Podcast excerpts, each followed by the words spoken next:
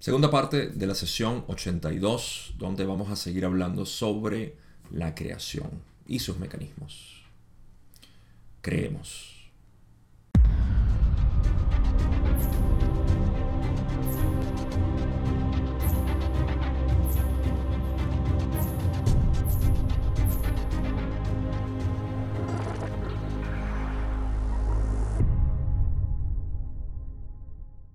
En la primera parte de esta sesión me emocioné muchísimo porque al fin estamos regresando a lo que es esta conversación sobre lo que es la creación del universo porque deja mucho, pero mucho que explorar en términos de lo que es este modelo de conciencia como la base de la realidad.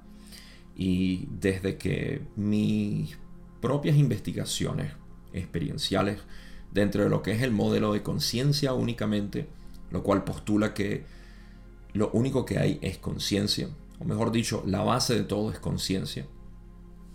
Em, la ley del uno cobró vida de una manera eh, fenomenal. Y precisamente porque inicialmente nosotros sentimos y analizamos la realidad, y digo inicialmente cuando empezamos este camino espiritual, de entendimiento de cómo funciona el camino metafísico también pudiera ser, lo vemos de manera eh, separada, lo vemos de manera materialista, lo creamos o no. Explico esto. Nuestra mente está primada para eh, observar todo de manera... Y estoy diciendo la mente como la mente humana de esta sociedad. Nadie se escapa de esto ahorita a menos de que se hayan criado bajo una perspectiva no dual, que es la única en el planeta que postula esto desde, desde temprana edad, pero es, es muy escaso en el planeta. Y nuestra mente moderna está acostumbrada a ver todo. Naturalmente son los mecanismos que tenemos como hecho por partes. Así que salirse de eso para entrar a ver desde el punto de lo que es conciencia unificada es precisamente lo que nos invita a, ver todo este proceso espiritual en realidad. Y, y, yo he hablado de distintas maneras sobre lo que es este fenómeno, de continuar viendo la realidad, así sea metafísicamente, a través de un mecanismo mental de separación o de partes, porque seguimos viendo partes allá afuera. Uno de los grandes ejemplos que tenemos eh, vívidos es que continuamos hablando de entidades separadas, para que hayan entidades metafísicas. Entonces estamos hablando de un universo que está hecho por partes. Esas partes son entidades. Perceptualmente es cierto, así como perceptualmente parece cierto que tú estás allá y yo estoy aquí, pero últimamente o en, en, su última realidad, en su realidad final, eh, todos estamos en la conciencia. Eso suena muy extraño para la mente que continúa viendo todo en separación. Así que eso me ayudó muchísimo a poder absorber estos conceptos de la ley del uno desde un punto de vista donde lo puedo vivir, más que explicar conceptualmente, que ustedes saben que eh, no es mi propósito. Y a pesar de que ahorita en el principio dije creemos, no dije creamos, queriendo decir que creemos de crear pero no creamos de creer. Se trata de saber, no de creer. Hay que pasar ya de las creencias al saber. Al menos en este canal hemos hecho esa transición, así que bienvenido o bienvenida al proceso de saber y no de creer. Pero bienvenida también a la primera pregunta que tengo de Don. Nueva para esta sesión o este episodio. Pregunta 11. Don dice, eh, retomando de la conversación de la creación, ¿cuál fue la forma, condición o experiencia de la primera división de conciencia que ocurrió al comienzo de esta octava, al comienzo de esta experiencia galáctica? Ral explica, abordamos material previo aquí. La cosecha de la octava anterior fue el creador del amor manifestado en mente, cuerpo y espíritu. Esta forma del creador experimentándose a sí mismo quizá pueda verse como la primera división. El material aquí hace referencia a la pregunta 10 en la sesión 78, donde Ra explicó lo que era la, cosecha del octavo anterior, y dio dos elementos que son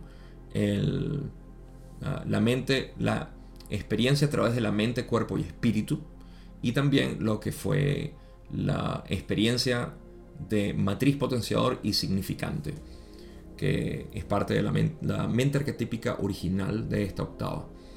Así que por eso es que Ra dice abordamos material previo aquí, al menos bajo las notas de LNL Research. Estamos em, siendo guiados a la pregunta 10 de la sesión 78. Y eso es lo que Ra explica ahí, básicamente esa cosecha, o lo que se sacó de esa cosecha. Don, sin embargo, está preguntando em, cuál fue la primera experiencia, forma o condición de la conciencia al principio de esta octava.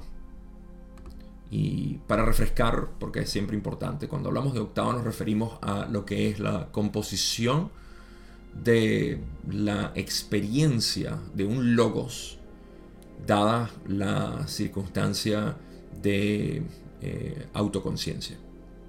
¿Okay? O mejor dicho, ni siquiera de autoconciencia, porque está incluyendo todas las densidades, pero eh, digamos que como entidad que se experimenta a sí mismo. Así que las siete densidades es a lo que se refiere la octava y es universal, pero eh, también nosotros lo experimentamos a nivel holográfico como seres humanos y por eso tenemos los siete centros energéticos o chakras. Para eso se refiere la octava. Y de nuevo, en este ámbito que estamos hablando de creación de octava, estamos refiriéndonos a lo que es esta configuración particular que continúa evolucionando con el propósito de experiencia e intensificación de experiencia. Eh, y es lo que llamamos, lo que pudiéramos llamar muy rudimentariamente eh, el Big Bang. El Big Bang, que es una descripción un poco falla ya a esta altura, pero como tenemos tanta referencia a eso que en algún momento explotó todo este universo, bueno, de la misma manera eh, se imaginó todo este universo bajo estos principios y este modelo de siete densidades de conciencia, mente, cuerpo, espíritu y el matriz potenciador y significante, como parte de la mente arquetípica con la cual la mente, cuerpo y espíritu podría experimentarse como logos o sublogos. Así que eh, Ra dice que la primera división, para responder lo que Don está diciendo, eh, la primera división se pudiera considerar que fue eso, mente, cuerpo, espíritu, experimentándose a través de matriz y potenciador y significante, y en las siete densidades de conciencia. Así que esa es la, vamos a decir que la condición o configuración primigenia y de ahí partió en, esencia este Big Bang, esta octava experiencia. No voy a tocar dentro de la especulación de lo que fue la octava anterior y lo que puede ser la próxima, porque eso se va más allá de lo que es necesario. Y útil, de hecho, no me parece útil. Pero en la pregunta 12, Don dice, estaba interesado específicamente en cómo apareció esta primera división en esta octava. Me interesaba saber si hizo la transición a través de densidades de primera, segunda, tercera, cuarta, quinta, etc. Me gustaría tomar los primeros complejos mente, cuerpo, espíritu y rastrear su experiencia desde el principio hasta el presente para poder comprender mejor la condición en la que nos encontramos ahora comparándola con este crecimiento original. ¿Podrías decirme con precisión cómo sucedió esto en cuanto a la formación, posiblemente de los planetas y el crecimiento a través de las densidades? Si así sucedió, por favor. Ra dice, tus consultas parecen más confusas que tus instrucciones mentales básicas en esta área. Hablemos en general y tal vez encuentres un método menos confuso y más simple para obtener información en esta área. Gran parte de la creación se manifestó sin el uso de los conceptos involucrados en la conciencia, tal como la conocen. La creación misma es una forma de conciencia unificada, siendo el logos el gran corazón único de la creación. Ok, esto suena muy enredado a, a primer esbozo, pero es bastante simple. Y ese es mi objetivo siempre, simplificarlo. ¿Qué está preguntando Don? Primero y principal. Él quiere rastrear, quiere saber lo que es el proceso. En esencia, cuando se generó la, octava, que aquí es donde el Big Bang no es útil porque en el Big Bang no había nada, simplemente de la nada, bueno, eso sí es útil de hecho, pero la formación del Big Bang fue simplemente, o la explicación es lo que pasó con la energía. La energía es simplemente el movimiento de átomos, que ni siquiera eran átomos en ese momento, sino una sopa primordial. Eh, todo toda esa explicación que después lleva a lo que son los primeros eh, protones, electrones, que ni siquiera eran átomos todavía porque no se habían unido, entonces después se unieron hidrógeno, etc. Y todo el enfriamiento de esta energía muy, muy, muy caliente al principio. Y de ahí empezó todo lo que es el proceso materialista para que eventualmente se formaran estrellas, galaxias, planetas, etc. Aquí no estamos preocupados con esto, sino con lo que es la octava de creación. Eh, y lo que, lo que esto implica en términos de experiencia para el creador, que es a lo que vamos a ir durante esta segunda parte de la sesión 82. Entonces, Don pasa a lo que son los primeros complejos mente, cuerpo, espíritu. No son complejos mente, cuerpo, espíritu en realidad. Hay dos instancias donde voy a corregir eso que no están, dos o tres en este episodio, porque me parece importante sobre todo para mantener coherencia. Uh, estos no son complejos mente, cuerpo, espíritu, porque son iniciales, son eh, previos al velo y el velo es lo que genera el complejo mente, cuerpo, espíritu. Así que se entiende porque recuerden que esto es una conversación y a Don se le escapa. Ra en una de ellas la, lo va a corregir. Así que simplemente corrección ahí no es tomar los primeros complejos mente, cuerpo, espíritu. De hecho, si dijéramos eso, entonces los primeros complejos mente, cuerpo, espíritu sería interesante eh, explorarlos de verdad porque fueron los primeros que estuvieron bajo el velo. ¿Cómo fueron? Pero Aquí la pregunta va hacia el principio de la creación de esta octava. Entonces Don quiere rastrear las experiencias desde el principio hasta el presente, hasta ahorita. Cómo evolucionaron, cómo cambiaron estos mente, cuerpo, espíritu, que pasaron a ser complejos. Pero cuál fue su, eh, su proceso. Entonces quiere decir, o quiere saber con precisión cómo sucedió esto en cuanto a la formación en los planetas, el crecimiento a través de las densidades, y si esto sucedió así. A mí me parece que esa es la parte que Ra ve como confusa, porque tomar a, los mente, cuerpo, espíritu, esas entidades mente, cuerpo, espíritu no complejas, y pasarlas a, lo que es el proceso en los planetas y, las entidades de conciencia son, eh, son como dos cosas distintas o deberían explicarse de manera distinta. Y por eso radice el principio que, bueno, ok, parece confuso. Eh, hablemos en general y tal vez encuentres un método menos confuso. Y eso para obtener más información en esta área. Ahora, para poder explicar esto, y tengo que una vez más hacer hincapié en que esta es mi interpretación, simplemente como yo lo veo, con el tiempo que tengo estudiando la ley del uno y por supuesto la realidad misma a través de la conciencia eh, tengo que decir que es increíble ver el paralelo tan fuerte que tiene la ley del uno con lo que ha sido el descubrimiento natural en la no dualidad, en lo que es el, proceso de decir no hay dos, todo es uno y eso lo vives, no es un postulado por el cual experimentas la realidad, sino que lo descubres en ti mismo, en ti misma, y después lo validas en tu experiencia. Dices, ok, si esto es cierto, entonces yo no debería ver esto. Y es así. Se valida, se autovalida. No necesitamos, por eso que decimos, te conviertes en tu propio maestro.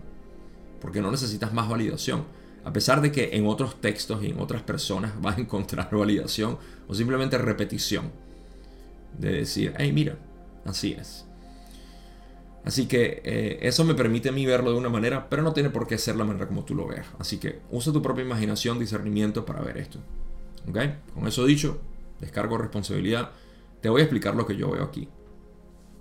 Don explícitamente quiere saber cuáles fueron las condiciones por las cuales esta experiencia del creador, a través de mente, cuerpo y espíritu, mente arquetípica y siete densidades de conciencia, cómo se dio, cómo se, generó y cómo, eh, cómo evolucionó a, lo que, a lo que estamos ahorita.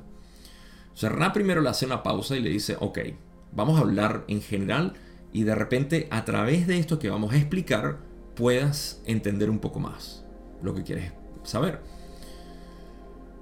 Y dice, gran parte de la creación se manifestó sin el uso de los conceptos involucrados en la conciencia, tal como la conocen. Primera pausa ahí. Utilizaron la palabra conciencia, la cual es algo que eh, se utiliza de manera em, dual, así como la infinidad inteligente se utiliza de manera dual, pero obviamente tanto la infinidad inteligente como la conciencia es una sola, no tiene dos. Pero sí existe lo que Ra dice y em, cinética, la cinética, eh, infinidad inteligente cinética y la infinidad inteligente potencial. La infinidad inteligente potencial es una infinidad total mientras que la cinética es limitada porque es movimiento. Sin embargo, sigue siendo la misma infinidad inteligente. En el modelo no dual hablamos de esto como conciencia y mente. Mucho más fácil simplificarlo así para el entendimiento experiencial del individuo. Porque tú puedes experimentar la conciencia pura y única, infinita. Aquí está. La puedo sentir, la puedo vivir, ¿ok? Esa es la base de mi realidad y al mismo tiempo puedo sentir que la mente está, por así decir, dibujada encima de, esta, eh, de este lienzo infinito de la conciencia. Así que la mente es la cinética de la conciencia. La eh, energía inteligente es la cinética de la infinidad inteligente. Creación, creador. Conciencia, mente. Entonces, eh, gran parte de la creación se manifestó sin el uso de los conceptos involucrados en lo que yo llamo conciencia perceptual. Voy a aprovechar para mencionar algo que ya he repetido varias veces. Yo utilizo la palabra conciencia para referirme a aquello que es infinito. Mente para aquello que es finito. Experiencias mentales son finitas, experiencias de la conciencia son infinitas. O la única experiencia que hay, no son experiencias hay una experiencia de la conciencia que es infinito, unidad. así que el uso de la palabra conciencia aquí yo le agregaría, porque es lo que Ra dice, em, gran parte de la creación se manifestó sin el uso de los conceptos involucrados en la conciencia tal como la conocen. Nosotros conocemos conciencia como conciencia perceptual. Soy consciente, y esto es lo que incluso Gautama Siddhartha se refería a la conciencia a través de los sentidos, seis sentidos. ¿Cómo lo hizo? Lo explicó a través de que existe una conciencia de olores, eso es un tipo de conciencia. Existe una conciencia de sonido, eso es una conciencia eh, auditiva. Eran distintos tipos de conciencia. Pero a mí me parece que es un método engorroso hablar de todo esto. Así que simplemente hablamos de conciencia de todo aquello que está sucediendo. ¿okay? Simplemente estoy consciente de mi mente. Y mi mente incluye el cuerpo, que es lo que tiene los cinco sentidos. Así que em, estos conceptos involucrados en la conciencia se refiere a conciencia perceptual. Y noten cómo pareciera contradecirse al decir que la creación misma es una forma de conciencia unificada. Si estamos hablando de que em, Fíjense cuando dice, gran parte de la creación se manifestó sin el uso de conceptos involucrados en la conciencia. ¿Ok? Estos conceptos son precisamente lo que eh, genera ah, la, percepción, o mejor dicho, la percepción genera estos conceptos. Todo esto es ra para decir que gran parte de todo esto, de toda esta creación, se manifestó sin el uso de la mente, de aquello que divide todo. Todo se manifestó desde aquello que es invisible, desconocido. La creación misma es una forma de conciencia unificada.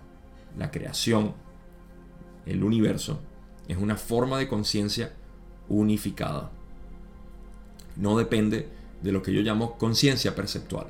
Así que tenemos conciencia perceptual, Ese es el movimiento, la mente, y tenemos conciencia pura, que es la base de todo. Siendo el logos el gran corazón único de la creación, el logos es la parte manifestada, ¿okay? esa, esa eh, cinética puesta en, en movimiento, infinidad inteligente en movimiento. Ahora, Ra, por si esto no es suficiente, va a terminar de explicar esto de una manera increíble, así que vamos a seguir leyendo. Ra continúa y dice, el proceso de evolución a través de este periodo, que puede verse como atemporal, es de suma importancia para tomar en cuenta, porque es bajo el contexto de esta unidad esencial del tejido de la creación que encontramos el desarrollo final de los logos, que eligieron usar esa porción de la conciencia cosechada del Creador para avanzar en el proceso de conocimiento del yo. Este párrafo es increíble. La verdad que es, es fascinante. Ah, acabo de explicar lo que es esa, esa parte un poco paradójica de hablar de lo que es la conciencia o digamos conceptos de, de una conciencia, ¿verdad? Que es la parte perceptual. Esos conceptos de la conciencia perceptual, eh, a diferencia de una conciencia que existe eh, sin conceptos, sin nada. ¿okay? Ese, ese es el, el, trasfondo por el cual todo sale. Y es en todo aspecto misterioso y e insondable, por supuesto. Es simplemente, esto es para la gran contemplación del creador o la infinidad o como lo quieran llamar, simplemente el hecho de que esto no está compuesto por partes, por entidades, sino que hay un solo ser. La poesía se me queda corta, en realidad. Creo que a todos se nos queda corta. Es algo que simplemente sentarse a contemplar el hecho de que todo esto es un solo ser, una sola infinidad y tiene todo el sentido del mundo. La infinidad es lo más básico que todos deberíamos entender. Así que a partir de este ser misterioso, que no es un misterio que vamos a revelar nunca, no se puede revelar, solamente se puede disolver uno en eso. Cuando te disuelves en ese ser, es lo, lo, lo más satisfactorio que existe en la vida humana. O al menos en el deseo del místico, en el deseo del buscador. Porque... y al final saber que incluso lo que hacemos de manera mundana e ignorante es parte de eso. Eh, no hay escapatoria aquí. Pero bueno. Ah, hablé de esa parte de la conciencia. Ahora fíjense cómo dije que se podía contradecir Ra al hablar de que hay... O sea, si, si, entendiéramos textualmente la palabra conciencia y decimos, Epa, pero ¿cómo es que eh, conceptos de la conciencia como la conocemos, pero entonces sí hay una conciencia unificada. Por eso yo para aliviar todo este tipo de posibles preocupaciones semánticas del lenguaje que tenemos, simplemente hablo de la conciencia como la base de todo y la mente como aquello que es la cinética de la conciencia. En pocas palabras, la mente es una modulación de la conciencia, pero la conciencia es la base del todo. Ok, con esto en mente, noten cómo Ra dice, el proceso de evolución a través de este periodo, que se puede llamar atemporal, aquí hay otra contradicción eh, de palabras, un periodo es una medida de tiempo, ¿okay? Es algo que mide una, un lapso de tiempo, pero ¿cómo podemos tener un periodo en algo que es atemporal? Aquí es donde el lenguaje sigue siendo un problema. Así que no, podemos explicar más allá de eso, sino de saber que hay un estado atemporal que es, adivina qué, el ahora, el presente. Ese es el estado temporal. Es ya. No hay tiempo. Hay tiempo únicamente cuando pasamos a la mente, hacia la conciencia conceptual, la conciencia eh, perceptual. Una conciencia que depende automáticamente de las limitaciones de la mente. En pocas palabras, una conciencia de la creación. Mientras que una conciencia del creador mismo no depende de, algo limitado.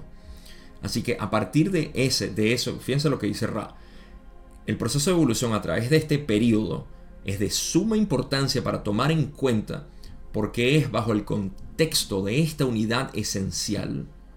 Recuerden, Ra dice, la disolución en la nada es la disolución en la unidad, porque no existe la nada. No existe una nada. Lo que existe es unidad, pero la unidad se ve como nada. Nada en particular, porque la unidad no se ve en contraste con algo, no se ve en contraste con separación. Eso es falso, eso es una visión errada o eh, tergiversada por la mente de verlo de esa manera. La unidad es lo que subyace todo. ¿ok? Entonces, a través de, este, de, de esta unidad es que vemos como que si no hay absolutamente nada. Pero a eso es lo que Ra se está refiriendo. Bajo el contexto de esta unidad esencial del tejido de la creación, que es la conciencia, que encontramos el desarrollo final de los logos que eligieron usar esa porción de la conciencia cosechada del creador para avanzar en el proceso de conocimiento del yo. En pocas palabras, bajo este tejido, bajo esta, esta pantalla o esta pizarra o eh, este medio, este espacio donde eh, no hay absolutamente nada, está todo, es la unidad, el infinito, la conciencia pura. Es bajo esto que debemos tomar en consideración para poder entender cómo se manifestaron los logos. ¿sí? Y dice que el desarrollo final de los logos eligieron usar esa porción de la conciencia cosechada del creador, de todo lo que el del creador ha cosechado, los logos, que es la parte cinética de la infinidad inteligente, ese movimiento, esa, ese deseo de experimentarse. Entonces a través de eso es que pudieron avanzar en el proceso del conocimiento del yo, el conocimiento del ser, del ser manifestado a través de experiencias. Así que yo sé que esto puede sonar un poco enredado y complejo, pero no tengo una mejor manera de, exponerlo. Esto es algo que requiere eh, aprecio y, constante dedicación a seguir saboreándolo en la mente. Pero en esencia es eso. Lo más importante para mí es establecer que existe en la creación. Estamos hablando de la creación de la octava. Pero a diferencia de hacerlos que se imaginen algo fuera de nosotros, algo que está lejos de nosotros, que es lo que a mí me interesa colapsar, quiero que lo vean en ustedes mismos también. Y puedan ver que esa conciencia unificada de la cual estamos hablando es lo que esencialmente somos. No puedes encontrar absolutamente ninguna identidad en ti que no sea esa. Es la única y la última que puedes encontrar en tu proceso de autoindagación. Cuando llegas ahí te das cuenta y dices, ah, esta es la base de la realidad. Soy yo. A fin de cuentas, soy yo. Pero entonces esto que yo pienso ser, no puedo serlo porque es limitado. Y yo soy ilimitado. Entonces, ¿qué es? Bueno, eso es parte de lo que es la investigación del yo. Pero es a través de eso que nosotros podemos experimentar un universo. Y toda la estructura del universo está creada justamente para que el logos que soy yo, recuerden, el complejo mente, cuerpo, espíritu no es algo, ah, somos algo separado del logos y del creador. Es el creador, es el logos experimentándose a sí mismo. Eres el creador manifestado, experimentando su modelo, su configuración de creación, su configuración mental. Ok. Ra continúa.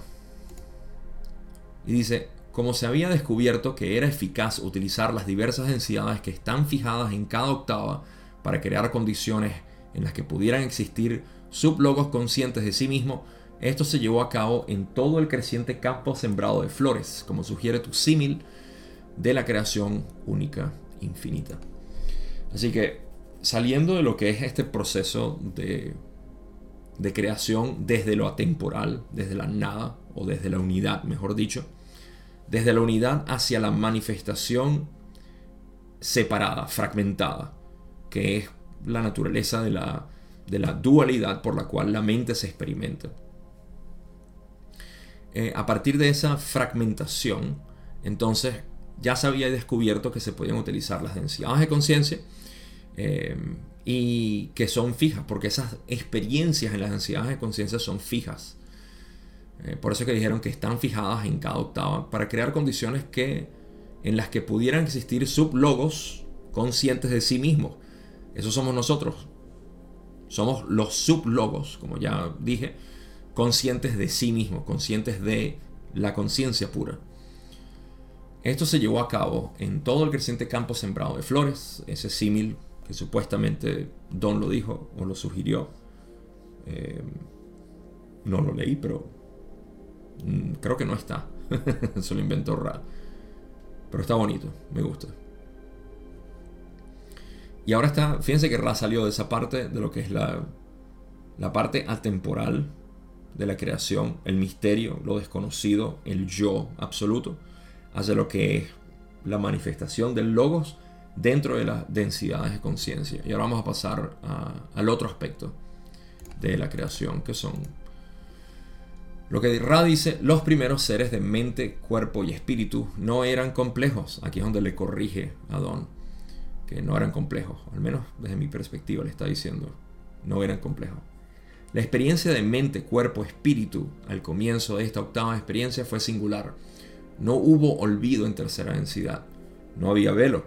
Las lecciones de tercera densidad están predestinadas por la naturaleza misma de las tasas vibratorias experimentadas durante esta densidad particular y por la naturaleza del salto cuántico de las experiencias vibratorias de cuarta densidad. Eh, entonces ahora pasamos a lo que es la última parte de la explicación, que es los seres, las entidades mente, cuerpo, espíritu, que, que existían al principio, no tenían velo y por eso la experiencia fue singular. Eh, las lecciones de tercera densidad están predestinadas por la naturaleza misma de las tasas vibratorias experimentadas durante esta densidad particular. Eh, todo esto se refiere a que tercera densidad es una especie de vibración. Y en esa vibración el creador experimenta la realidad. Esa creación o esa vibración es la de entidades singulares, individuales, particulares. ¿Ok? Eh, esa es la base de la tercera densidad. Más importante es recordar que la segunda densidad sigue siendo la misma, con o sin velo, porque el velo no les, afecta, no, cambia nada la segunda densidad. Así que tercera densidad se puede ver simplemente como el siguiente paso de una entidad de segunda densidad que ha cobrado conciencia de sí mismo. Eh, es simple ver que el, el la, entidad entonces de segunda densidad, al cobrar conciencia de sí mismo, se experimenta como el creador, naturalmente. Todos lo estamos haciendo, solo que nosotros tenemos el velo. Y vamos a explorar lo que es la experiencia antes del velo un poco en este episodio, pero más que nada en el último episodio de esta, de esta sesión. Pero por ahora estamos hablando de que eh, ese es el proceso por el cual la entidad se experimenta en tercera densidad y también por la naturaleza del salto cuántico de las experiencias vibratorias de cuarta densidad, lo cual quiere decir este salto cuántico que dimos eh, hace ya un buen tiempo en realidad. 1936 fue cuando Ra reportó que, se había dado este salto cuántico. Y es bastante simple. Es simplemente otra, otro cambio en la vibración. Un, cambio de, música, por así decirlo hacia lo cual la conciencia vibra. Y ese es el salto cuántico de cuarta densidad.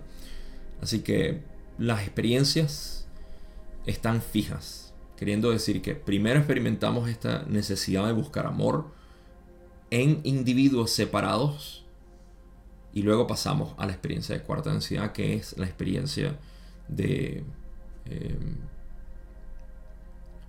primero empezar a acumular lo que es o a terminar de polarizarse hacia, hacia el amor y la unidad y luego eh, lo que es el servicio como tal.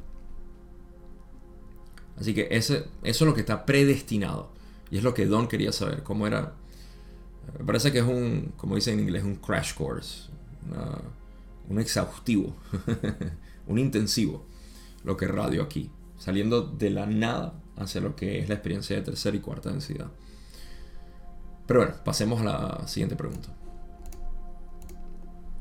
Pregunta 13. Don dice, ¿estoy en lo correcto entonces al suponer que las primeras experiencias de mente, cuerpo, espíritu, a medida que esta galaxia progresó en crecimiento, fueron aquellas que se movieron a través de las densidades, es decir, el proceso que hemos discutido saliendo de la segunda densidad. Por ejemplo, tomemos un planeta en particular, uno de los primeros planetas formados cerca del centro de la galaxia. Supondré que el planeta se solidificó en primera densidad, que la vida apareció en segunda densidad y que todos los complejos mente, cuerpo, espíritu, corrección, no deberían ser complejos, de tercera densidad progresaron desde la segunda densidad en ese planeta y evolucionaron en tercera densidad. ¿Es esto correcto? Raleigh dice, esto es hipotéticamente correcto. Eh, es hipotético, aquí es donde traigo a colación lo que dije temprano sobre Don, no lo dije de Don, pero de nuestra mentalidad queriendo siempre explicar las cosas de manera secuencial. Secuencial quiere decir tiempo y también implica partes, porque todo es por partes a través del tiempo, secuencial. Y esa es una limitación de nuestra mente moderna que busca todo dentro del modelo materialista. Todos somos presa de eso, pero lo que estamos buscando aquí es darle su reverso, que es eh, todo en realidad es uno, y a partir de eso empezar a explicarlo. Así que se ve un poco lo que es la parte secuencial de Don, y desde el punto de vista mental, intelectual, esto parece correcto, pero es limitado en cuanto a lo que buscamos naturalmente, que es vivir esta experiencia, no entenderlo conceptualmente. Para eso tenemos bastantes libros. el propósito de todo esto es empezar a vivirlo, no a conceptualizarlo más y más, para crear otra conceptualización. En pocas palabras, y esto suena un poco fuerte, pero es la verdad, estamos creando, creando más religiones, porque estamos tocando la parte no conceptual, estamos tocando el misticismo, ¿sí? Y eso es todo lo que ha pasado en la historia. Todas las poblaciones, grupos, sectas que han tocado el misticismo, dicen, tenemos que explicarlo. Y ahí sale otra religión. Solo que ahora no lo vemos porque decimos, no, bueno, Gabo, es una explicación, tú sabes, un material nuevo que ahora habla de esto, y el material que alguien explicó y te has, leído este libro y has escuchado sobre la teoría y conoces sobre lo que es el modelo de... Todo esto son religiones. ¿ok? No lo digo con, de manera despectiva, sino en su base fundamental está religiosizándose. no sé. Em, está creándose una especie de religión al respecto. No, no hay culto, no hay seguidores y no hay todo esto que la gente teme que está sucediendo, sino que se está siempre, siempre y cuando exista una manera conceptual que empiece a agarrar esa inercia, no es que sea malo, simplemente que te desvía, es un desvío de lo que es el entendimiento directo. Entonces, em, a eso es lo que yo llamo un poco de, precaución. A no quedarnos en nuestra propia mente religiosa, decir es que funciona de esta manera porque así eso es muy útil, tengo que decirlo. Aquí tengo que ser delicado porque yo mismo hablo de conceptos, porque todos estamos eh, apegados a los conceptos, nos encanta saborear los conceptos. Así que yo hago una concesión y hablo de conceptos. En mi propio camino directo, que es lo que yo utilizo, tengo ciertos conceptos, porque el camino directo, el más directo de todos es el silencio. Pero la gente no está eh, dispuesta a, a, uno, sentarse en su propio silencio, mucho menos a sentarse con otra persona en silencio. o sea, esa es la manera más directa. Así que tenemos que descomponerlo y para eso tenemos mentes pensantes como la mía que no cesa de pensar constantemente en cómo elaborar de una u otra manera lo que es algo no conceptual. Pero esa es la, la gran eh, el gran 180 que tenemos que dar. Inevitablemente, de aquí no se escapa nadie. No hay manera de intelectualizar aquello que es infinito. No hay manera. Si lo quieren comprobar, como siempre digo, intenten contar al infinito. Así que Don, una vez más, está mostrando esa... que de nuevo no es una crítica, es simplemente un resaltado de decir esto es lo que ocurre cuando pensamos de manera intelectual, secuencial, conceptual. ¿Ok? Entonces, eh, me parece que por eso es que Ra dice es hipotéticamente correcto. Es correcto de manera hipotética. Lo que tú dices es una hipótesis, que el planeta se solidificó en primera densidad, la vida apareció en segunda densidad y que todos los complejos mente, cuerpo, espíritu de tercera densidad progresaron desde la segunda densidad en ese planeta y evolucionaron en tercera densidad. Esto es una manera conceptual de hablar de aquello que no ocurre sino de manera simultánea. Y esta simultaneidad la podemos entender únicamente desde el modelo de unidad, del presente, de la nada conceptual, simplemente esto que es. Yo sé que es muy difícil para la mente intelectual absorberlo, pero no tenemos, otro, no tenemos otra salida, es eso. Y por eso mi, mi dedicación, mi devoción y mi énfasis únicamente en esto. Lo digo repetidamente porque estamos en uno de los materiales más complejos que existen, o si no el más complejo que existe en la realidad, que habla de muchos conceptos. Y, es un poco desafortunado que recibo personas que me escriben y me dicen que no, todavía voy por la sesión 20, así que me falta muchísimo para esa comprensión del ser. Me cuesta muchísimo decirles no pienses que con la ley del uno vas a llegar a entender tu ser. Vas a, vas a llenar tu mente de conceptos, sí. Y conceptos muy útiles, pero mucho más útiles que los que conseguimos en otros lados, pero no te va a dar esa comprensión. Esa comprensión se hace desde el no, mm, la no conceptualidad. No conceptualidad, hacia lo no conceptual. Pero bueno, pasemos a la próxima pregunta. Don dice en la pregunta 14, esto sucedió de hecho en algunos de los planetas o en un gran porcentaje de los planetas cercanos al centro de esta galaxia de esta manera. Se refiere a la parte secuencial. Y Ra aquí dice, nuestro conocimiento es limitado. Conocemos el principio, pero no podemos aseverar las experiencias precisas de las cosas que ocurrieron antes de nosotros. Conoces la naturaleza de la enseñanza histórica. A nuestro nivel de aprendizaje-enseñanza podemos esperar poca distorsión. Sin embargo, no podemos con seguridad decir que no hay distorsión cuando hablamos de sucesos específicos de los que no formamos parte conscientemente. Tenemos entendido que tu suposición es correcta. Así lo hipotetizamos. Eh, punto importante de las limitaciones del conocimiento de Ra. Eh, en esencia aquí lo que están diciendo es que ellos no lo vivieron, por ende no pueden aseverar la la realidad de que así sucedió, como Don lo está explicando. Una vez más, aquí se refleja el por qué queremos ver secuencial todo y de alguna manera queremos tener la receta de cómo sucedió todo. Hay una parte atemporal que no podemos conceptualizar y es lo que dio eh, vida a todo. Entonces todo es debido, todo lo que nosotros estamos experimentando es debido a algo que no se puede intelectualizar, que no se puede poner en palabras, que no se puede imaginar. Simplemente es parte de lo inimaginable, de lo desconocido, del misterio del creador.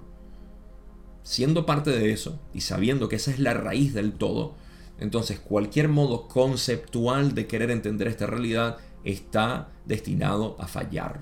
Siempre, no lo duden, porque la raíz de todo es esta disolución en la unidad. Yo sé que esto le molesta a muchas personas porque están acostumbrados a leer 500 filosofías, a entender 10 metafísicas distintas y a seguir masturbando la mente, como digo yo, para seguir dando esa gratificación constante de que ahora sí lo estoy entendiendo, porque ahora sí lo estoy viendo, el Kibalión se sigue validando, la ley del uno sigue siendo máxima y bla, bla, bla. Lo siento, nada, pero nada se equipara a lo que es permanecer en esta unidad que está presente en ti. Eso no tiene manera de explicarlo. Así que Ra dice de manera muy, muy específica, no tenemos conocimiento de aquello que no hemos experimentado, sin embargo hipotetizamos que lo que tú dices es correcto. Y eh, tiene sentido, pero ellos mismos dicen, no podemos aseverarlo, lo siento. Eh, Aseveración, por cierto, es una afirmación muy convincente o con gran convicción. Al menos esa es mi definición. Cuando tú aseveras algo es porque estás, tienes convicción de que es, correcto de esa manera. Em, y es literalmente, eso es lo que es la diferencia entre creer y saber. Porque, por ejemplo, yo no puedo aseverar que lo que Ra dice es correcto. Siete densidades de conciencia, energía masculina, femenina, todo eso, yo no lo puedo eh, aseverar.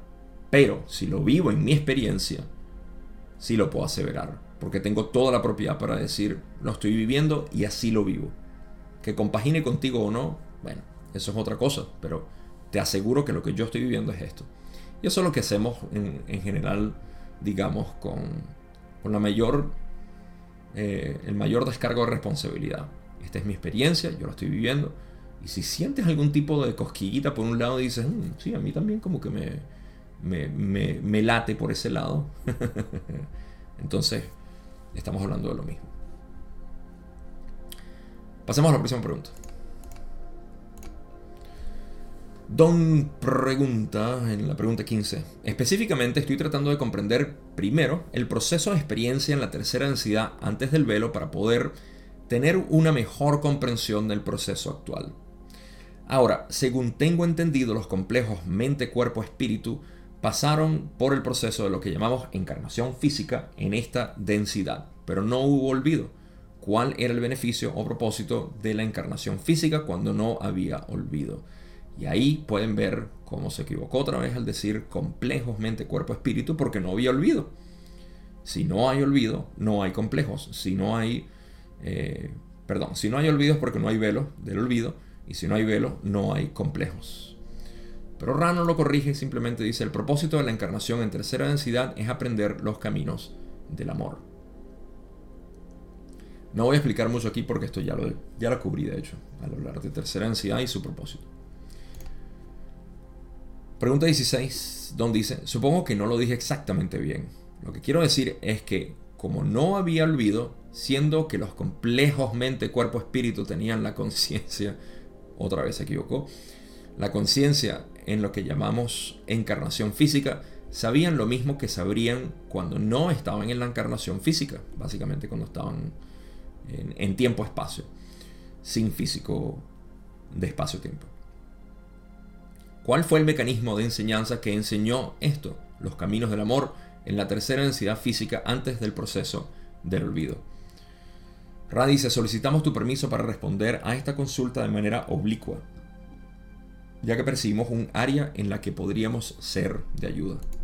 Y Don le da permiso, diciendo ciertamente. Ra le explica, tus consultas parecen buscar la posibilidad, probabilidad de que los mecanismos de experiencia en la tercera densidad sean diferentes si los intenta una mente, cuerpo, espíritu en lugar de un complejo mente, cuerpo, espíritu. Ahí está la diferencia. La naturaleza de la tercera densidad es constante. Sus caminos deben ser aprendidos de la misma manera ahora y siempre. Vamos a hacer una pausa aquí y vamos a recapitular las últimas tres preguntas, me parece. Em, Sí, Don lo que quiere saber es el proceso de experiencia de la tercera densidad antes del velo. Está muy interesado en esa parte. Y se ha equivocado en varias ocasiones al decir complejo mente, cuerpo, espíritu. Esto lo digo una y otra vez para que a ustedes les quede grabado el hecho de que complejo mente, cuerpo, espíritu se refiere a la experiencia de la entidad una vez que se estableció el velo mentes, cuerpo, espíritu, entidades mente, cuerpo, espíritu no tenían el velo y por ende tenían la diferencia de poder conocer su esencia naturalmente. No tenían que hacer el camino directo, en pocas palabras. Eh, ya tenían el, el, camino directo estaba activo, estaba visible, no era un camino que tenían que tomar. Y por eso es que al final, cuando pasamos por el proceso de autorización, decimos, ah, es un camino que nadie camina, porque ya estábamos ahí desde un principio. Pero todo este lenguaje siempre es para el ser separado o la sensación de separación. Que decimos, sí, es un camino para llegar a algún lado, no te preocupes. Ok, entonces, eh, fíjense, aquí hay una pequeña, no confusión, sino una, una falta de precisión en la pregunta que Don va a seguir refinando. Cuando dice cuál era el beneficio o propósito de la encarnación física cuando no había olvido. Eh, Ra quiere enfatizar el hecho de que en tercera densidad siempre es el mismo propósito, siempre es el mismo mecanismo, siempre son los mismos requisitos o requerimientos. Sin embargo, Don yo sé que lo que quiere preguntar es si antes del velo pues, todo se conocía, entonces, ¿cómo era el mecanismo de polarización? Por eso es que a esta pregunta Ra le dice, bueno, el propósito de la encarnación en tercera densidad es aprender los caminos del amor. Es básico. Le repite información que ya sabe. Entonces Don vuelve a intentarlo y Ra le dice que le van a responder de una manera oblicua para ver si esto aclara un poco más la, visión. Lo primero que dicen es, tus consultas parecen buscar la posibilidad, probabilidad de que los mecanismos de experiencia en la tercera densidad sean diferentes si los intenta una mente, cuerpo, espíritu sin velo en vez de un complejo mente, cuerpo, espíritu con velo. Y de manera fundamental, Ra dice que la naturaleza de la tercera densidad es constante, queriendo decir que en tercera densidad, con o sin velo, los mecanismos son los mismos. Tienes que polarizarte, eh, tienes que buscar las lecciones del amor y eh, se me olvida cuál es el otro que Ra menciona, pero en esencia es eso, o sea, es experimentarte como un ser individualizado. Esa es la experiencia de tercera densidad. Sus caminos deben ser aprendidos de la misma manera ahora y siempre. Simple. Pero yo sé que la pregunta es, no es igual. No es lo mismo aprenderlo sin velo que con velo. Y ahí es donde Don quiere ir. vamos a ver qué más dice Ra. Finaliza diciendo, por lo tanto, no importa de qué forma la entidad enfrente estas lecciones, las lecciones y los mecanismos son los mismos. El creador aprenderá de sí mismo. Cada entidad tiene porciones no manifestadas de aprendizaje y lo que es más importante, aprendizaje que está relacionado con otros yo. Esa es la otra parte que me, interesa, me interesaba mencionar de tercera densidad. Aquí aprendemos a través de otros yo, de otras entidades, que somos nosotros mismos, pero aparentemente eh, separadas. Antes del velo se notaba y veíamos básicamente como que, mira, aquí está nuestra conexión. No podemos actuar de manera, no podemos sorprendernos a nosotros mismos si ya conocemos la sorpresa. Así que no hay un mecanismo de, de misterio, de sorpresa, de asombro. ¿sí? Eso es particular de la experiencia con el velo. Sin embargo, todo se hace de la misma manera. Cada entidad tiene porciones no manifestadas de aprendizaje, por supuesto, con o sin velo. Cada entidad está eh, sacando de, la potencialidad infinita para manifestarse como es. ¿Okay? Pero hay poco deseo de hacerlo de una manera intensa. Y a eso vamos a llegar ahorita. Y eso es lo que, a lo que Don quiere llegar. Entonces, de alguna manera,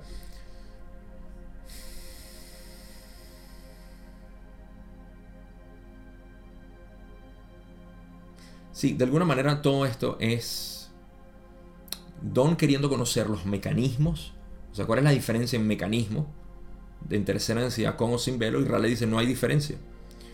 Lo que existe de diferencia es el velo y Don lo va a tocar en la siguiente pregunta, así que vamos a pasar ahí sin, perder, sin perder mucho, mucho momentum, mucha inercia aquí. La pregunta 18, Don dice, entonces antes del proceso del olvido, no Sí, antes del proceso de olvido no existía el concepto de nada más que la polarización del servicio a otros. ¿Qué tipo de sociedades y experiencias en tercera densidad se crearon y evolucionaron en esta condición? Raleigh dice, nuestra percepción es que tales condiciones crearon la situación de un nexo experiencial de lo más pálido, en el que se obtuvieron lecciones con la velocidad relativa de la tortuga con respecto al guepardo. Don intenta irse por otra vía y es conocer un poco más cómo eran las experiencias entonces de estas entidades antes del velo. Y eso es lo que en esencia está preguntando, ¿no? ¿Qué tipo de sociedades y experiencias en tercera densidad se crearon y evolucionaron en esta condición donde no había velo? Por cierto, esa parte de polarización, que solamente existía la polarización del servicio a otros, yo la sustituyo por servicio al, al uno, al único, al ser absoluto. Ah, servicio a otros implica que hay otros. Y, esto era muy obvio antes del velo. Pero bueno. Lo que Ra explica es que, y esto es importante, porque esto genera lo que es la percepción de, de la creación antes del velo.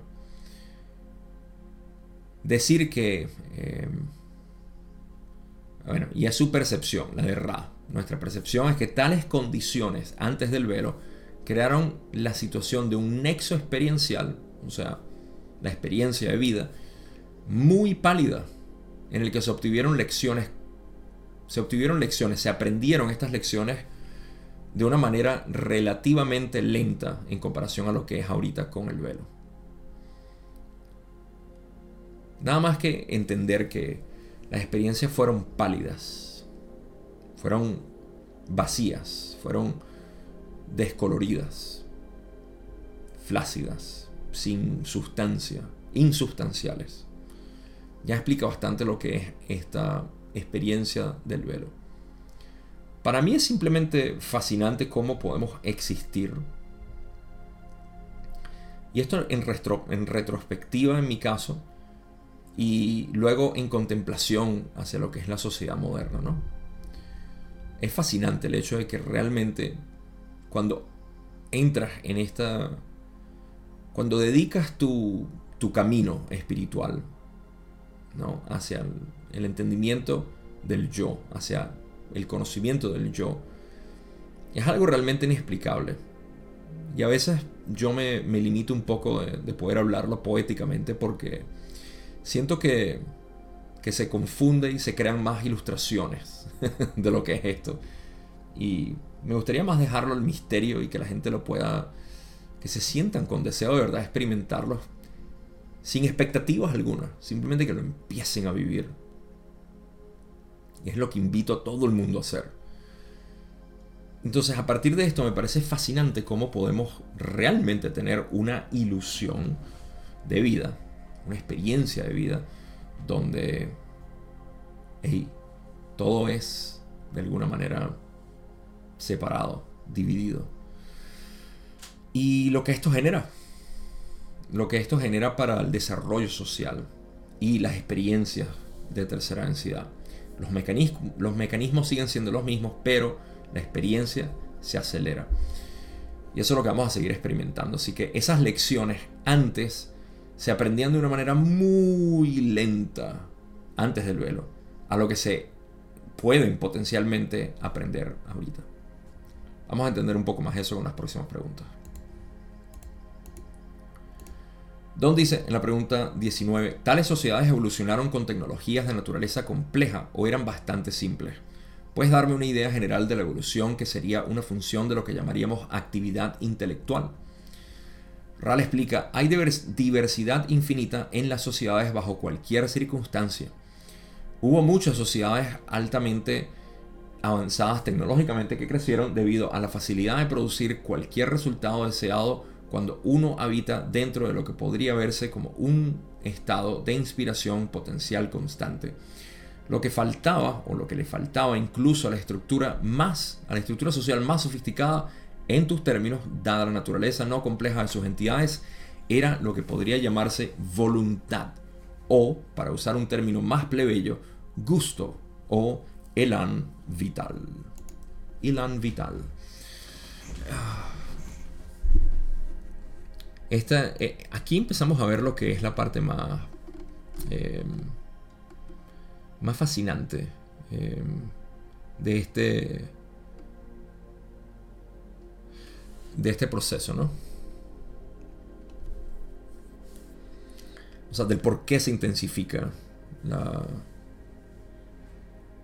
la experiencia en tercera densidad con el velo, a pesar de que los mecanismos, mecanismos sean lo mismo.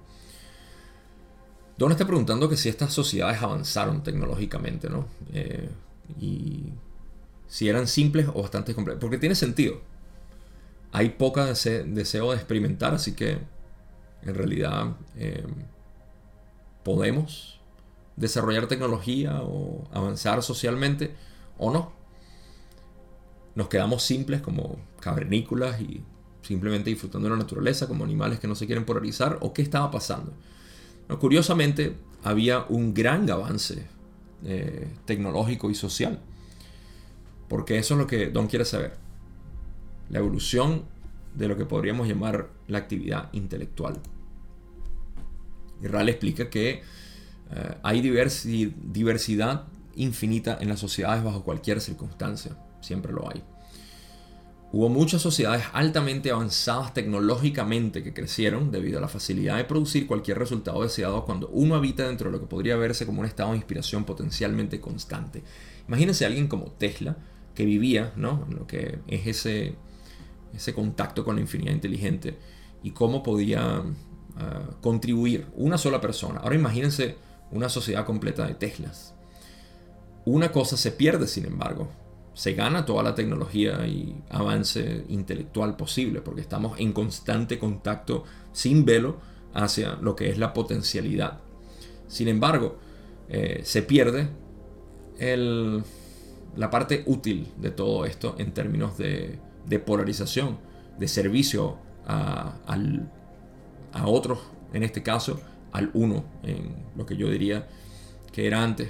Se pierde eso porque ¿Para qué? Si todo el mundo es lo mismo. No hay ningún tipo de maravilla en que ahorita incluso se revele lo que es la energía infinita, que todos podamos tener acceso a la energía infinita. Eso explotaría por completo esta sociedad. Esa retención de que es causada por el velo, porque el velo fue lo que generó eh, el camino negativo y el camino negativo generó lo que es la élite aquí en nuestro en nuestra sociedad. Por ende, se crea esta represión. No existiera esta posibilidad. Y esto no es nada más con Tesla y la energía infinita, sino con cualquier cosa que haya sucedido y cómo nosotros le damos uso a eso que está revelado. Por eso es que a cada rato estamos siempre invitados a ver cuál es el uso polarizado positivamente que le podemos dar a lo que está sucediendo. A la guerra, a TikTok, a tu vecino, a tus sueños, a todo absolutamente todo. Todo se está presentando de una manera neutral. ¿Cómo lo utilizas de manera positiva? Eso es lo importante. Pero eso no se puede dar a menos de que estemos velados, de que estemos en misterio. ¿Cómo hacerlo? ¿Cómo lo hago? Antes se podía saber y decimos, bueno, simplemente se hace de esta manera y lo hacemos así y ya. ¿Ok? Ra es lo que, fíjense, eso es lo que Ra dice aquí, que lo que le faltaba incluso a la estructura social más sofisticada, dada la naturaleza no compleja de sus entidades, no tenían velo, era lo que podría llamarse voluntad. No había voluntad, había poca voluntad, había cero deseo. Deseo quizás es la palabra. O para utilizar un término más plebeyo, no sé cómo esto es más plebeyo, gusto o elan vital, que es simplemente fuerza de vida, deseo, pasión. No existía. No había esa, no había esa, ese engaño de separación que hay aquí. Y ese engaño de separación es lo que genera esta potencialidad de uno querer expresarse con tanta pasión, ¿sí? de querer vivir de esta manera, eh, expresando aquello que sabemos que es potencialmente útil para los demás. Desde mi parte puedo confesar que ese elan vital, ese gusto, lo pueden sentir en estas conversaciones, ya sea la, que las haga de manera en monólogo, aquí frente a una cámara, micrófono, o hablando directamente con alguien. Eso es lo que me provoca porque gracias a que yo veo que hay tanta gente viviendo en separación, incluso dentro del camino espiritual todavía siguen con estas, estos, estos conceptos que siguen eh, recirculando en sus mentes. Y lo que falta es claridad, claridad que viene de adentro. Yo no doy luz, yo más bien ayudo a que la persona vea su propia luz. y eso es tan hermoso. Pero no pudiera hacer eso si no estuviese esta gran oscuridad espiritual que existe todavía, esta gran confusión. Y por eso me encanta que mi nicho es precisamente la gente que ya está obstinada, obstinada y cansada de eh, todo tipo de aproximaciones espirituales y de lecturas y de todo esto. Yo agarro a todas las personas que ya dicen, basta, sé que no lo voy a conseguir en el tarot, no lo voy a conseguir en el kundalini, no lo conseguí en las respiraciones, no lo conseguí en ceremonias con ayahuasca, no lo conseguí en nada de eso. Ahí es donde estoy yo esperando sentadito bajo un árbol. Hey, ¿quieres hablar? ¿Quieres perder todo tu conocimiento para que te puedas conocer a ti mismo? Vente, vamos a hablar. Ese elan vital es únicamente posible gracias al velo Así que gracias Logos por generar ese velo. Me das esta experiencia. Pregunta 20, donde dice, las sociedades altamente tecnológicas evolucionaron viajando a través de lo que llamamos espacio a otros planetas u otros sistemas planetarios. Algunos de ellos hicieron esto. Ra dice, esto es correcto. Y Don le pregunta en la 21, entonces, aunque desde nuestro punto de vista hubo una gran experiencia evolutiva, el Logos evolutivo consideró en algún momento que era apropiado un experimento para crear una experiencia mayor. ¿Es esto correcto? Y Ra dice esto es correcto y puede beneficiarse de comentarios. El logos es consciente de la naturaleza del requisito de tercera densidad para lo que han llamado graduación. Todos los experimentos anteriores, si quieres usar este término, aunque resultaron en muchas experiencias, carecían de lo que se consideraba el ingrediente crucial, es decir, polarización. Voy a terminar de leer y luego cubro con detalle esto porque está exquisito, de verdad, exquisito. Raff finaliza y dice, había poca tendencia a que la experiencia polarizara a las entidades que repetían habitualmente los ciclos de tercera densidad muchas veces. Se deseaba que el potencial de polarización estuviera más disponible. Ok, vamos a terminar con esta porque es... Bueno, es lo, es lo último que voy a cubrir. Eh, ¿Qué preguntó Don? Primero, para cubrir todo. Las sociedades altamente tecnológicas evolucionaron y viajaron. Que tengan en mente que estas sociedades, antes del velo, desarrollaron tecnología tan fácil y es obvio que la desarrollaron porque ¿qué los estaba previniendo? Nada. Simplemente el deseo de decir, mm, quiero hacer esto, lo hacían. Quiero hacer aquello, lo hacen. Y esto es lo que es conformidad. que Con tener todo. Tienes todo, no te provoca hacer mucho con, gran pasión. Simplemente hacerlo por hacerlo. Okay. No, había, no, había, no había temor de pérdida, temor de, que pueda pasar algo opuesto. Simplemente sabíamos que era lo más coherente, lo más eh, razonable y lo hacíamos.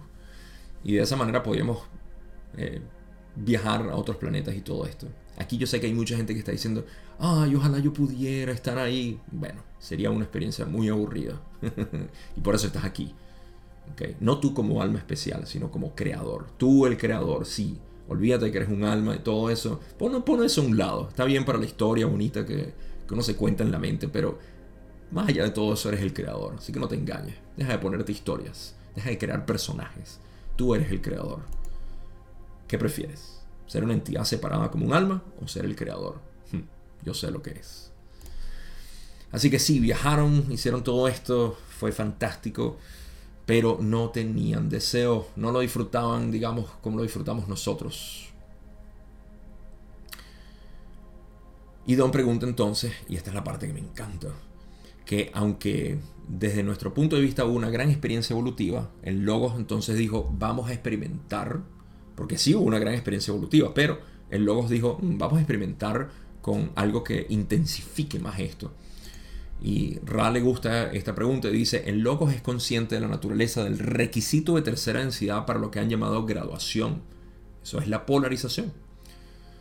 Dijo que todos los experimentos, Ra dice, todos los experimentos anteriores, si, si quieren usar este término, aunque resultaron en muchas experiencias, multiplicidad de experiencias, carecían de lo que se consideraba el ingrediente crucial, es decir, polarización. Si tú tienes la capacidad de visitar todo, no lo haces con mucho, con mucho, mucha intensidad, sí, con, con esa pasión que he estado diciendo. Lo haces simplemente porque puedes. Imagínate que te va a costar toda la vida hacer algo mágico, una sola cosa, una sola magia. ¿Sí? Ese momento va a ser magnánimo intenso. Te mata quizá, no importa, pero lo hiciste. Creaste eso. Diste tu vida por esto, que es mágico. Ahora compáralo con que a todo momento tú puedes crear magia. No solamente para ti es aburrido, sino para otros, porque todo el mundo ve cómo lo haces. A pesar de que sea nuevo. Mira lo que dice. Todo el mundo dice, ah, qué bonito. Pero nadie se preocupa por decir cómo lo hiciste y cómo hace y qué. Nada. No hay deseo, no hay nada. Todo el mundo está consciente de lo que está pasando no existe la magia.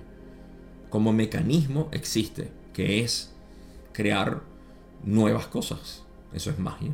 Ok. Puedes hacerlo, pero a mí no me sorprendes, hermano. Sé cómo lo hiciste. Es aburrido. Entonces, a pesar de que había muchas experiencias, y esto es lo que yo llamo el, eh, también el, síndrome del, diletante, el que va de, un, de una flor a otra buscando información. Y esta filosofía, y la otra psicología, y esta metafísica, y la otra metafísica, y el modelo de aquel, el modelo de allá. Y todo eso está para que todo buscador al final se aburra y diga, ¿qué voy a hacer? ¿Qué voy a hacer con todo esto? Eh, bueno, hay que echarlo a un lado por ahora. Hay que dejarlo como una buena base de datos intelectual, que siempre es útil, pero no como un, bote que te va a llevar al otro lado del río. Eh, literalmente, eso es, es lo que estamos haciendo. Agarramos ramas y troncos y palos que existen en la naturaleza que sabemos que son útiles para construir un bote, pero no lo construimos, simplemente seguimos lanzándolo al río y vemos como el río se lleva los palos y decimos, bueno, pero es que no me sirve.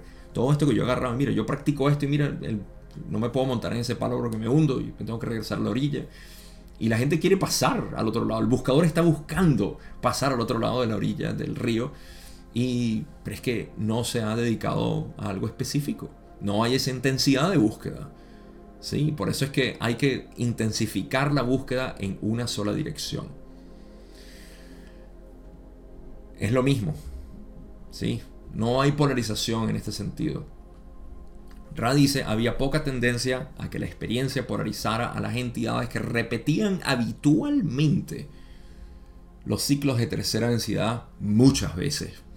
Las palabras habitualmente y muchas veces pintan toda la imagen aquí. O sea, no solamente repetían habitualmente, estaban habituados acostumbrados a repetir, era algo así como, bueno, estamos repitiendo tercera densidad. ¿Acaso eso no es lo que venimos a hacer? no, vinimos a polarizarnos.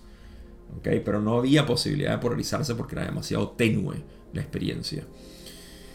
Entonces, eh, esa era la, tendencia a, a repetir. Se deseaba que el potencial de polarización estuviese más disponible. ¿Cómo se hizo más disponible? A través del velo.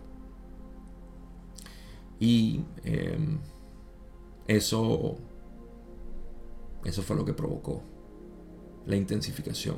Ahora, la diferencia que existe entre velo a no velo es que a pesar de que los mecanismos son los mismos, tenemos que utilizar a otros yo, tenemos que polarizarnos, tenemos que aprender las lecciones de amor.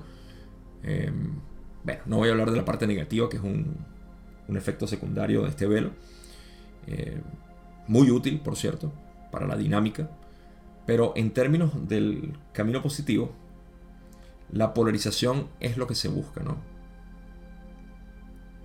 Y esto se hace al intensificar la experiencia. La experiencia está intensificada al decir, no entendemos, no sabemos, ignoramos. Y esa ignorancia es lo que crea la base de la búsqueda, que luego es lo que polariza en esa búsqueda. Y al final el proceso de continuar este, o sea, digamos, voy a dibujarlo de esta manera y así finalizo lo que es esta sesión o este episodio. El neófito, un neófito es una persona que no sabe, es un ignorante, una palabra, digamos, elegante de decir ignorante, quitándole la connotación peyorativa que tenemos a ignorante, simplemente una persona que ignora, un neófito. El neófito emprende esta vida, donde empieza a experimentarse con otras personas y se carga emocionalmente y todo, todo lo que es el proceso antes del camino espiritual. Eventualmente tiene un momento donde dice, ah, voy a empezar esta búsqueda porque hay algo misterioso que me llama. Ese es el despertar del, eh, del buscador. O el, inicio del buscador. La búsqueda se ha iniciado. En ese proceso de búsqueda se genera lo que es el adepto. El adepto empieza a, eh, digamos, a, sintetizar lo que es este, este aprendizaje constante Y la búsqueda llega a un punto donde reconoce lo que es su ser. Esto es lo que Ra y otros místicos han hablado como la resurrección. Muerte y resurrección. Em, la muerte es la muerte de aquello que yo creía que era para luego renacer como lo que realmente soy. Ahora, esta posibilidad está presente a todo momento. Eso es lo que llamamos iluminación también. O simplemente eh, body o... Ah, de aquí es donde viene la palabra Buda. Buda es alguien que despertó a su realidad.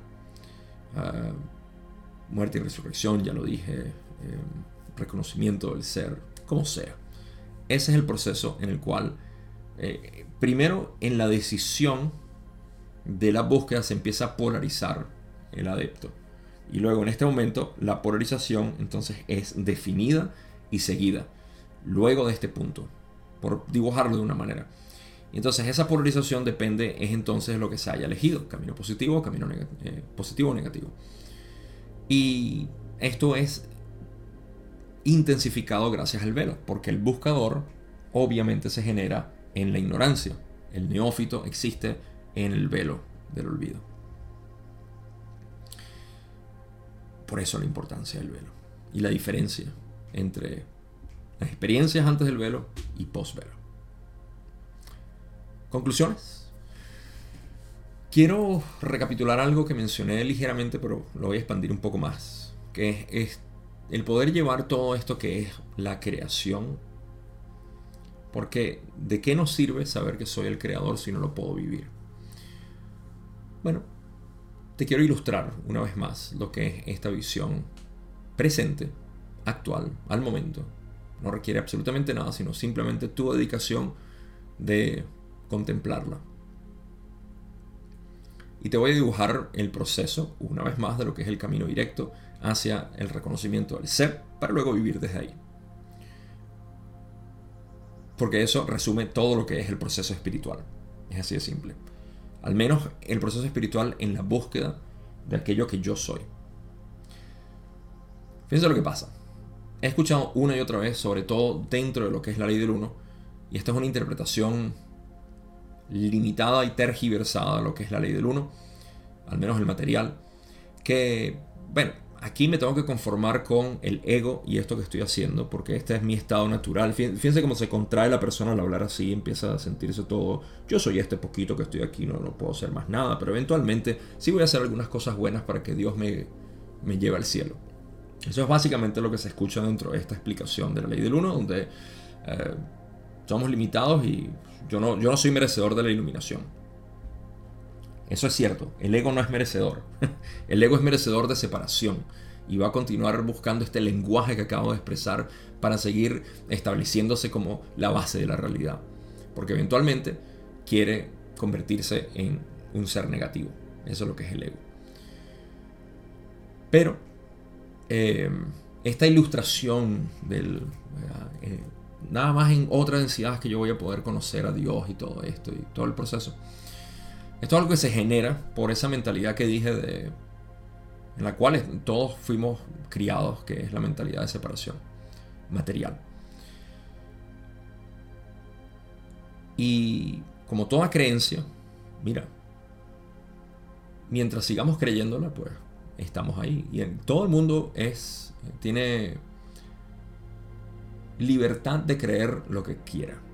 Por eso es que yo no me preocupo por creencias. No me interesan las creencias, ninguna. Son fascinantes, sí, creencias, si Cristo viene o si vamos a subir a cuarta. Todo eso son creencias.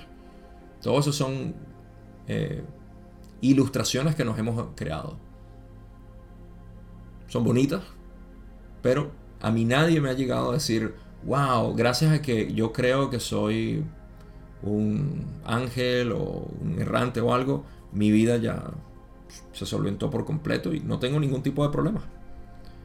De hecho, me siento ecuánime con todo gracias a que aprendí que soy tal y tal cosa. Esto proviene en realidad de tu entendimiento. Entendimiento no creencia, entendimiento, conocimiento de lo que realmente eres.